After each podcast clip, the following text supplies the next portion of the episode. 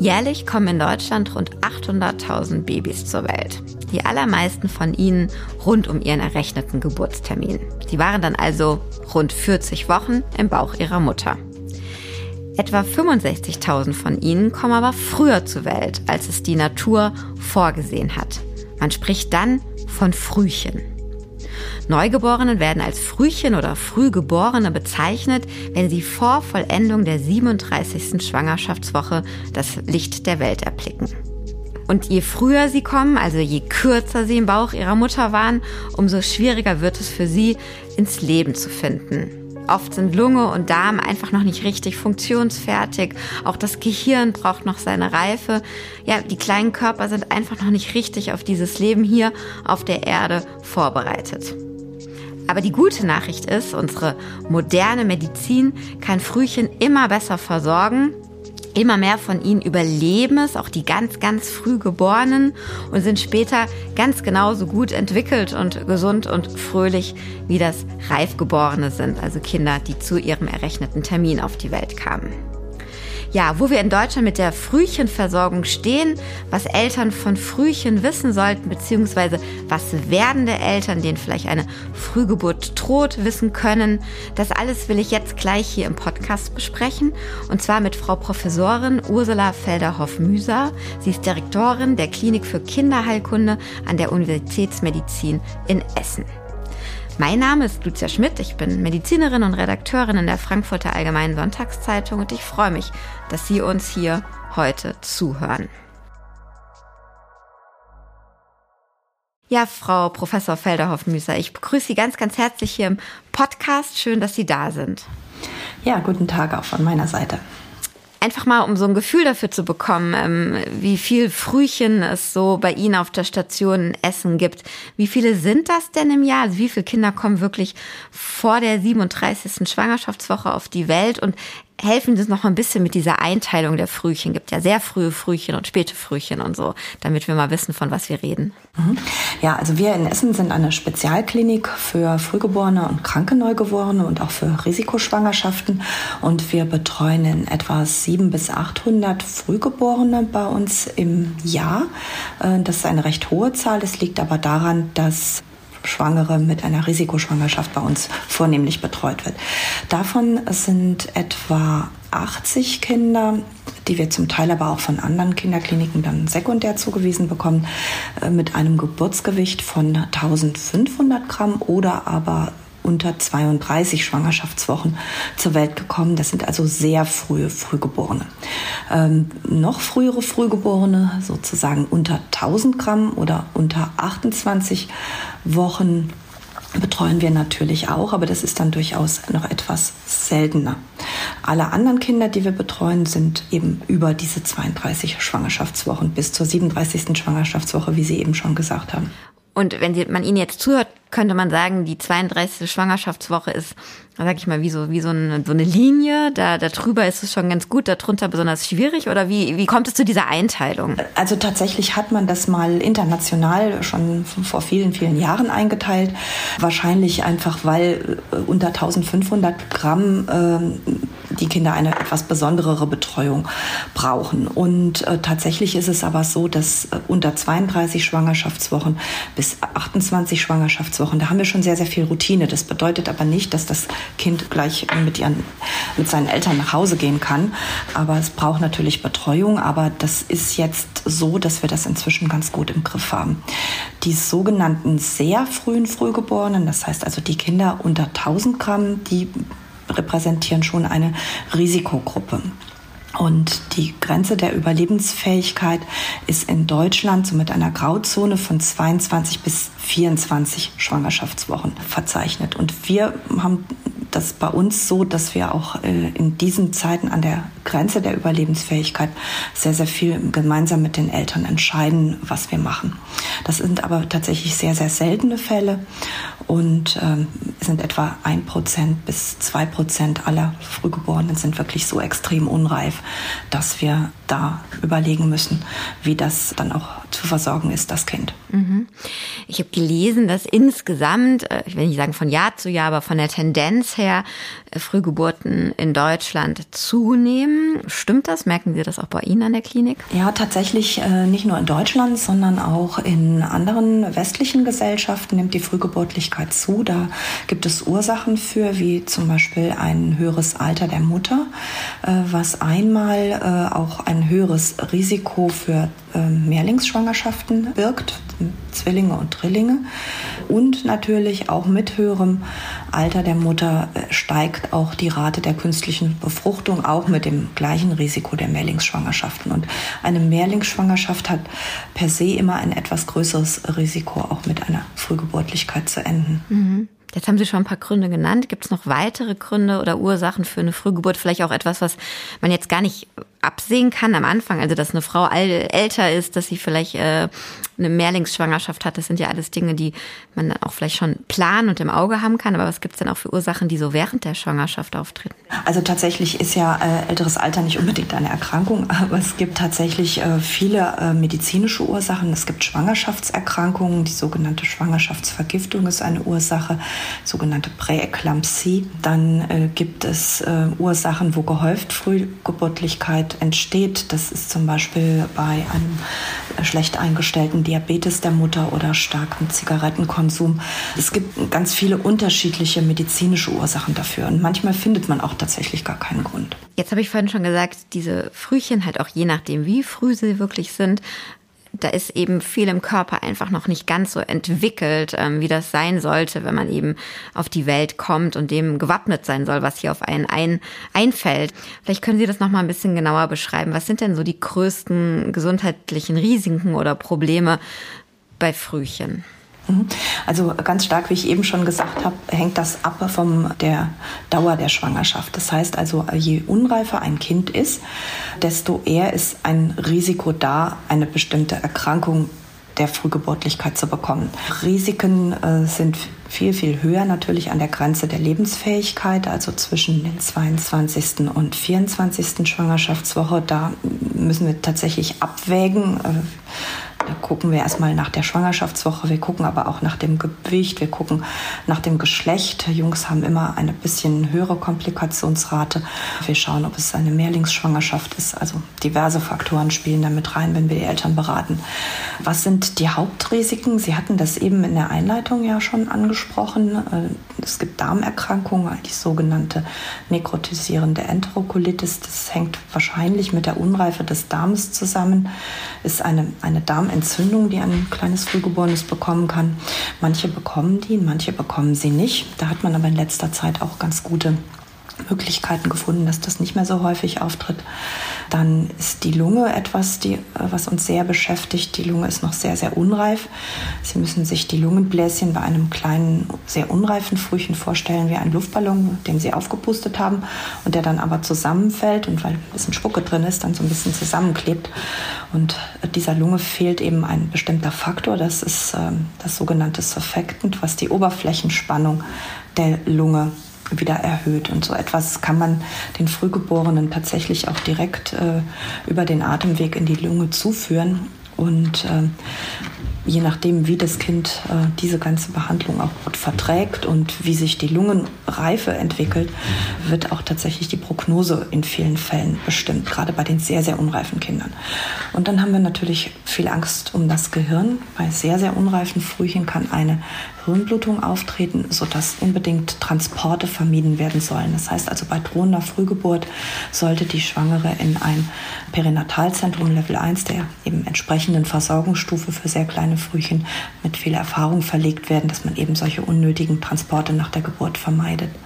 Und das sind so die, die ganz groben Dinge, neben natürlich noch Stoffwechselauffälligkeiten, die man aber inzwischen ganz gut kennt und ganz gut behandeln kann.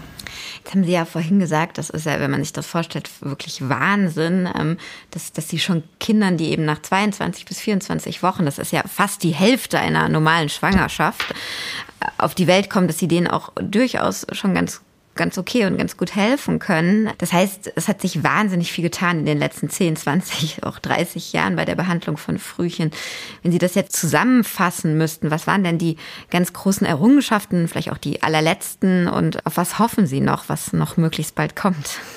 Ja, tatsächlich ist eine der großen Errungenschaften äh, die Erfindung des Surfactants gewesen. Das war Ende der 80er Jahre, Anfang der 90er Jahre hat das Einzug gefunden in die Behandlung von kleinen Frühgeborenen.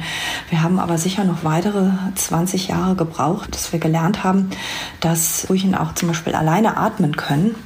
Das heißt also, man muss diese Therapie, dieses Eiweiß, was man in die Lunge gibt, nicht unbedingt äh, tatsächlich mit einer invasiven Beatmung geben, sondern man kann auch nur eine Atemhilfe geben. Das war sicher sehr, sehr revolutionär. Weitere Dinge, die wir festgestellt haben, ist, dass Frühchen eigentlich schon sehr, sehr gut Muttermilch vertragen. Also egal wie klein und äh, sehr unreif sie sind, äh, wenn man ihnen über einen kleinen Minischlauch über die Magensonde tatsächlich Muttermilch appliziert, dann ist das besonders schonende Behandlung und auch gut für die Gehirnentwicklung, gut zur Prophylaxe dieser Darmentzündung und offensichtlich auch für die Lunge ganz gut. Also das sind so einfache Dinge. Und wir haben tatsächlich auch gelernt, dass wir weniger machen und dass das mehr ist. Also bei Erwachsenen, die auf einer Intensivstation sind, dann ist immer gleich sehr viel Action, äh, da wird sehr viel gemacht, da werden viele Medikamente appliziert. Bei uns haben wir gelernt, die Kinder zu beobachten und tatsächlich nur auf kleinere Veränderungen zu reagieren und die Kinder sehr stark in Ruhe zu lassen und auch vor allen Dingen ihre Familien mit einzubeziehen. Und was wir natürlich hoffen für die Zukunft ist, äh, dass wir die Lebensqualität der überlebenden Kinder erhöhen. Und wir sind hier in meiner Klinik auch eher etwas skeptisch, wenn es um die sehr, sehr unreifen Wochen geht, also sprich 22 Wochen. Das, das haben wir wirklich auch selten. Uns geht es eher darum, dass wir die Lebensqualität erhöhen der Kinder, also dass sie sich auch gut entwickeln können und dass sie eine gute äh, Chance haben, auch gesund zu werden. Da arbeiten wir zum Beispiel wissenschaftlich auch äh, dran. Wir forschen an der Prävention und Therapie von Hirnschädigungen bei Frühgeborenen oder aber auch bei reifgeborenen Kindern nach Erkrankungen in der, Nähe, in der, in der neugeborenen Zeit. Und da hoffe ich natürlich, äh, für uns alle, dass wir irgendwann da mal auch ein, eine Therapie finden können, indem wir die Gehirnentwicklung wieder normalisieren können, wenn zum Beispiel ein Kind eine Hirnblutung hatte oder aber äh, so eine Hirnblutung vielleicht äh, komplett zu verhindern. Also das wären noch so die großen Meilensteine, die vor uns liegen, dass wir äh, schützende Maßnahmen entwickeln können für das unreife Gehirn. Mhm wenn Sie das so ein bisschen einteilen müssen und vielleicht bleiben wir jetzt mal bei den bisschen späteren Frühchen, weil ich glaube, diese ganz, ganz frühen, das ist ja wirklich ein absoluter Sonderfall und ein seltener Fall. Aber wenn wir jetzt so rund um die 30., 33. Woche sowas bleiben, wie groß ist denn da noch die Gefahr, dass die Kinder diese, diese Hirnblutung bekommen? Und ich habe ja vorhin eigentlich gesagt, Mensch, ganz, ganz, ganz, ganz viele von diesen Kindern gehen, kommen völlig gesund und gut entwickelt am Ende ins Leben. Ja, also ganz klar, auch wenn Sie alle Kinder unter 32 Wochen zusammenzählen, von der Grenze zur Lebensfähigkeit bis zur 32. Woche, dann sind über 50 Prozent inzwischen völlig normal entwickelt, auch wenn sie ganz klein waren. Und das ist eine sehr, sehr gute Nachricht. Und die Kinder, die über 32 Schwangerschaftswochen alt sind, die müssen wir betreuen, denen müssen wir etwas helfen. Zum Teil müssen wir auch äh, die Atmung etwas unterstützen, wie ich das eben auch schon für die Kleinen erwähnt hatte.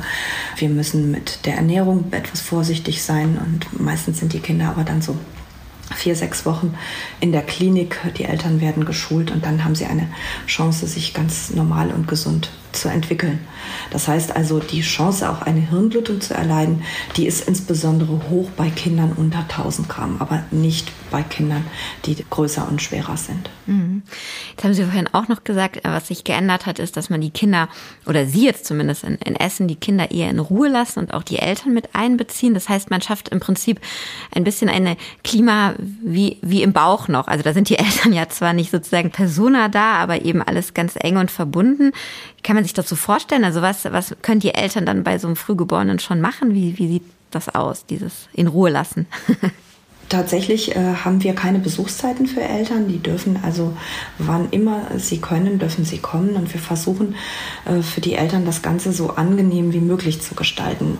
Leider ist auch bei uns, wie in vielen anderen Kliniken, sind oft bauliche äh, Voraussetzungen nicht immer gegeben, sodass wir auf der Intensivstation nicht immer den Platz haben, dass die Eltern also Tag und Nacht da wohnen können. Aber im Neubau haben wir das geplant und hoffen auch darauf, dass das äh, sehr gut klappen wird. Aber wir sind sehr, sehr offen, also äh, den Eltern auch die Ängste zu nehmen, das Kind zu berühren, äh, das Kind auch mitzuhelfen, zu versorgen, Windelwechsel äh, machen also die Mutter kann Muttermilch abpumpen, jederzeit einfrieren, mitbringen ähm, und auch selber applizieren lernen, wenn das Kind dann schon ein bisschen größer ist. Also im Prinzip ist der, der der Kreativität sind da keine Grenzen gesetzt, was die Eltern tatsächlich alles mitmachen können. Und äh, oft ist es aber so, wenn noch weitere Geschwister zu betreuen sind und der Vater wieder arbeiten muss, ist es natürlich auch schwierig und das verstehen wir auch. Und wir betreuen dann auch natürlich die Kinder, wo die Mutter nicht den ganzen Tag dabei sein kann. Mhm. Jetzt äh, habe ich im Vorgespräch gehört, dass auch das Anwenden von künstlicher Intelligenz mittlerweile zumindest mal ein Thema ist. Ich weiß nicht, wie praktisch es schon äh, eingesetzt wird, aber erzählen Sie da noch mal was. Was ist die da? Wie sieht da die Zukunft aus? Bei uns ist es ja so, dass wir, wie ich eben schon erzählt habe, äh, uns auch ganz besonders um das unreife Gehirn und eine gesunde Entwicklung kümmern. Und ganz wichtig ist es dafür, uns auszufinden, wie die Prognose eines kleinen Frühgeborenen ist. Nämlich tatsächlich auch, wenn die Kinder dann so um den errechneten Termin herum entlassen werden, dann sehen so Babys meistens alle irgendwie gleich aus und haben auch in einer ganz oberflächlichen klinischen Untersuchung gar nicht so große Auffälligkeiten, so dass wir hier gerade daran forschen, dass wir verschiedene, wir nennen es Neuromonitoring-Maßnahmen, also zum Beispiel Hirnstromkurven, Ergebnisse, dann haben wir ein Kernspintomogramm am errechneten Geburtstermin, was wir machen, dann haben wir besondere klinische Testungen, wir haben Videoaufnahmen von dem Baby die die Eltern uns schicken, wo wir die Spontanmotorik beurteilen. Und all das werfen wir zusammen in eine KI sozusagen, äh, im Moment im Rahmen eines Forschungsprojektes in ein europaweites Netzwerk, wo von ganz vielen Kliniken Daten einfließen. Und daraus versuchen wir bestimmte Risiken zu errechnen, sodass wir die Eltern, das ist am, am Schluss das große Ziel, hinsichtlich der Entwicklung ihres Kindes besser beraten können. Und das können wir nur anhand großer, großer Datensammlungen. Das können wir gar nicht in unserem eigenen kleinen Datenschatz machen weil praktisch dann geguckt wird, wie haben es andere gemacht, wo hat es genau. gut funktioniert. Mhm. Ja, ja, so, äh, das ist die Qualitätssicherung, das gibt es auch, aber wir machen tatsächlich Befunde. Wir geben Befunde ein und äh, wissen, okay, mit der und der Befundkonstellation wird sich das Kind nachher so und so entwickeln. Also wir vergleichen das dann mit der späteren Entwicklung des Kindes. Das heißt also, die Hoffnung ist, dass wir so in fünf, sechs Jahren von jetzt so eine Art Computerprogramm oder so ein Bedside-Tool haben, wo wir eingeben, ah ja, bei diesem Kind haben wir eben ein EEG, was äh, in Ordnung ist. Wir haben aber ein Bild vom Gehirn, was da und da eine kleine Auffälligkeit hat. Und wir haben die klinische Untersuchung, die die und die Auffälligkeit hat. Und dann können wir die Eltern dahingehend beraten, äh, ob vielleicht Physiotherapie notwendig ist oder eine Frühförderung oder äh, eben wie die zeitliche Abfolge der Kontrolluntersuchung sein soll. Also das ist sozusagen die Zukunftsmusik, dass wir das alles aus einer KI irgendwann mal rauslesen können neben anderen Untersuchungen, die wir machen zu Vitalparametern zum Beispiel, wo wir Herzfrequenz und eben solche Blutdruck und solche, solche Dinge monitoren. Und daraus errechnen wir bestimmte Risikofaktoren für bestimmte frühgeborenen Erkrankungen. Das ist aber im Moment tatsächlich wissenschaftliche und Forschungsarbeit, die wir aus Routinedaten erheben. Also wir haben keine Kinder, die wir sozusagen jetzt äh, in, in der Studie testen, sondern wir haben tatsächlich viele Daten von Kindern und wenn die Eltern einverstanden sind, dann stellen wir solche Daten für eine KI zur Verfügung. Okay. Ich würde gerne so gegen Ende unseres Gesprächs nochmal auf ganz praktische Fragen kommen, die sich ja Eltern durchaus stellen. Ähm, das ist ja auch eine emotionale Situation, wenn so ein Frühgeborenes tot oder auch schon da ist. Ähm, man hat ja nochmal ganz andere Ängste als eh schon Eltern mit einem Neugeborenen. Wenn ich jetzt eben eine Risikoschwangerschaft habe oder es gibt Anzeichen dafür, dass mein Kind früher kommen könnte als vorgesehen, ähm, gibt es da ein paar Tipps von Ihnen, wie ich mich darauf gut vorbereite? Sie haben vorhin schon gesagt, die richtige Klinik auf jeden Fall aus aussuchen? Was noch? Ja, also im Prinzip die richtige Klinik aussuchen. Das ist eigentlich das, das äh, Erste, was man machen sollte. Wenn es äh, noch sehr früh in der Schwangerschaft ist, sollte das ein, ein Zentrum sein, was viel Erfahrung mit sehr unreifen Kindern hat und was vor allen Dingen auch viele andere Disziplinen noch am Ort hat. Sprich eine Kinderchirurgie, eine Neurochirurgie, eine Hals-Nasen-Ohren-Klinik, also nur um, um einige zu nennen, um tatsächlich bei Komplikationen dann auch alle Spezialisten direkt am Start zu haben und dass das Kind dann nicht unnötig verlegt werden muss. Bei etwas reiferen Frühgeborenen dann hilft es natürlich auch, wenn man das weiß, dass man sich informiert, hat die Klinik eine, eine Kinderklinik, wie werde ich da beraten und sowas. Und tatsächlich ist eine Frühgeburt oft ein planbares Ereignis, das jetzt nicht so, so hoppla die hopp innerhalb von, von einer Stunde oder sowas auftritt und sollten sich also auch mit ihrem niedergelassenen Gynäkologen beraten, falls so etwas droht, wohin man dann geht. Mhm. Jetzt habe ich eine Frühgeburt bekommen, bin jetzt erstmal in der Klinik. Auf was kommt es denn an? Sie haben schon gesagt, bei Ihnen darf man jederzeit besuchen. Am Anfang ist ja wahrscheinlich auch die Mutter eh noch in der Klinik. Also was können Sie da Eltern, die dann jetzt vielleicht aufgeregt sind und sich Sorgen machen, nochmal mitgeben? Wie kann man sich gut verhalten? Wie kann man sich gut verhalten? Ja, also man soll sich auf jeden Fall keine Vorwürfe machen, weil das tatsächlich nicht etwas ist, was die Eltern oder die Mutter verschuldet hat. Das hat meistens medizinische Gründe und äh, tatsächlich ist das oft die größte Arbeit für uns, den Eltern diese Schuldgefühle zu nehmen. Und das, das Wichtige, was sie nach der Geburt für das Kind tun können, ist als Mutter tatsächlich die Muttermilch abpumpen, sehr schnell sich einfach zum Kind bringen lassen, da auch insistieren, dass das gemacht wird.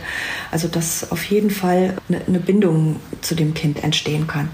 Es ist auch ganz, ganz wichtig, dass man sozusagen direkt nach der Geburt versucht, das Kind zu sehen, wenn es dem Kind noch nicht gut geht und es geht aus medizinischen Gründen nicht und es geht der Mutter nicht gut, dann einfach die erste Gelegenheit ergreifen und im Prinzip dann auch wirklich von, von Tag zu Tag leben, weil es, es gibt dann jeden Tag Fortschritte, es gibt sicher auch mal Rückschläge, gerade wenn das ein sehr unreifes Kind ist, aber wir versuchen den Eltern immer zu sagen, dass wir für Gespräche bereitstehen und dass sie aber so ein bisschen von Tag zu Tag da denken sollen und möglichst viel Zeit auch, auch bei der, beim Kind in der Klinik verbringen können. Mhm. Jetzt bin ich mit so einem Frühchen entlassen worden. Also erstmal ist, sag ich mal, alles nach Plan gelaufen. Ähm, dem Kind geht soweit gut. Es ist ja auch nochmal eine ganz aufregende Zeit, gerade wenn es das erste Kind ist, wie man dann zu Hause mit dem Kind lebt. Neben den Tatsachen, die Sie gerade schon gesagt haben, sind solche Familien enger nochmal angebunden auch an Sie? Kommen die häufiger nochmal in die Klinik oder auf was kann man da noch achten nach der Entlassung? Also in den, in den großen Perinatalzentren ist das so, dass die Kinder auch dort angebunden werden, werden auch äh, für die entwicklungsneurologischen Nachsorgeuntersuchungen, die auch der Gesetzgeber in Deutschland im Alter von zwei Jahren vorschreibt, angebunden. Wir geben zum Beispiel unseren Eltern auch immer die Telefonnummer von der Station nochmal mit, dass sie immer bei Unsicherheiten anrufen können. Wir haben aber auch ein ganz, ganz enges Nachsorgeprogramm was man im Prinzip allen Ruhigen äh, nach der Entlassung auch anbieten kann, insbesondere wenn sie sehr unreif sind. Das ist die sogenannte sozialmedizinische Nachsorge. Das ist eine Nachsorgeeinheit, die sozusagen im Prinzip genau diese ersten Wochen äh, nach der Entlassung betreut. Das sind besonders geschulte Pflegekräfte, die dann auch zum Teil Hausbesuche machen und die Eltern zu Hause unterstützen. Das sind zum Beispiel, äh, gibt es deutschlandweit die bunten Kreise, die so etwas machen. Und da sind wir auch bei sehr kleinen Frühchen vom Gesetzgeber verpflichtet, dass wir prüfen, ob eine solche Betreuung möglich ist. Und ganz wichtig ist einfach, dass die Eltern auch das Vertrauen zum Team haben und dass sie auch jederzeit auch zwischendrin mal einfach wieder sich melden können, anrufen können. Und das ist aber in der Regel so. Jetzt haben Sie ja äh, gesagt, also mindestens 50 Prozent dieser Kinder gehen völlig gesund und normal aus der Klinik und entwickeln sich so. Jetzt erleben Sie ja ganz viel. Sie sind schon lange dabei. Sie sind eine absolute Expertin und führende Fachfrau auf dem Gebiet. Ich kann mir gut vorstellen, dass diesen Podcast ähm, auch Eltern hören, die gerade in so einer Situation sind oder befürchten, in eine solche Situation zu kommen. Erzählen Sie doch mal am Ende noch eine richtig schöne Geschichte aus Ihrem Alltag, wo Sie vielleicht ganz positiv überrascht worden sind, die Sie auch irgendwie motiviert, immer weiter zu forschen und weiterzumachen. Ich weiß nicht, ob Ihnen da spontan eine einfällt. Ja, tatsächlich fällt mir da spontan eine Geschichte ein äh, von einem sehr, sehr unreifen Zwillingspärchen. Das war noch an meiner früheren Arbeitsstätte. Und äh, tatsächlich ähm, habe ich dort damals noch als lernender Neonatologe im Schichtdienst gearbeitet und hatte dieses Zwillingspärchen in der Betreuung. Die waren tatsächlich sehr, sehr unreif an der Grenze der Lebensfähigkeit. Und ähm, ja, dann war ich ja mit meiner Schichtrunde fertig und einem kleinen äh, Frühgeborenen dieser beiden Zwillinge ging es wirklich nicht gut. Und irgendwie hatte ich das dann wirklich so verschaltet, nachdem ich dann auch danach auf eine andere Station äh, weit weg von den Frühchen eingesetzt wurde, dass dieses Kind äh, nicht überlebt hat oder jedenfalls nicht, nicht gut überlebt hat. Und als ich dann irgendwann meine Stelle gewechselt hatte und meinen letzten Weihnachtsdienst hat, kamen tatsächlich diese beiden Kinder, die waren dann inzwischen sechs Jahre alt, kamen diese beiden Kinder auf Station und haben einen sehr großen Korb gebracht. Und tatsächlich war das damals so furchtbar kranke Kind, wo man eigentlich dachte, das hat keine gute Überlebenschance, hatte sich trotz einer Hirnblutung wirklich ganz gut entwickelt, stand ein bisschen unter der Knute seiner etwas drei Minuten älteren Schwester. Aber das war eine wirklich schöne Geschichte und das hat äh, tatsächlich mich auch dazu bewogen, nie die Flinte ins Korn zu werfen und einfach auch äh, sehr positiv zu denken.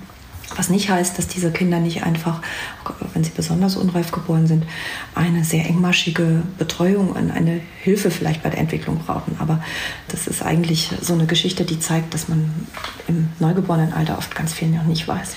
Ja, das ist, das ist eine schöne, schöne Aussicht am Ende des Gesprächs. Vielen, vielen Dank ja für, für all die Infos und Ihre Zeit. Und ja, ich wünsche Ihnen, dass Sie weiterhin ganz, ganz viele dieser guten Erlebnisse haben und eben dann auch dadurch den die medizinischen Fortschritt nach vorne greifen. Also ich finde immer gerade Kindermedizin ist ja sowas, was so auf die Zukunft gebaut ist. Und ähm, wenn man da den Kindern viel mitgibt, das ist schon toll.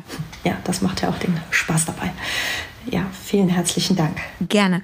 Und Ihnen, liebe Hörerinnen und Hörer, vielen Dank für Ihr Interesse, Ihr Zuhören. Wenn es Ihnen gefallen hat, dann freue ich mich natürlich, wenn Sie uns weiterempfehlen und auch beim nächsten Mal wieder dabei sind, dann zu einem ganz anderen Thema. Ja, und für Sie alle alles Gute. Bis dahin. Tschüss.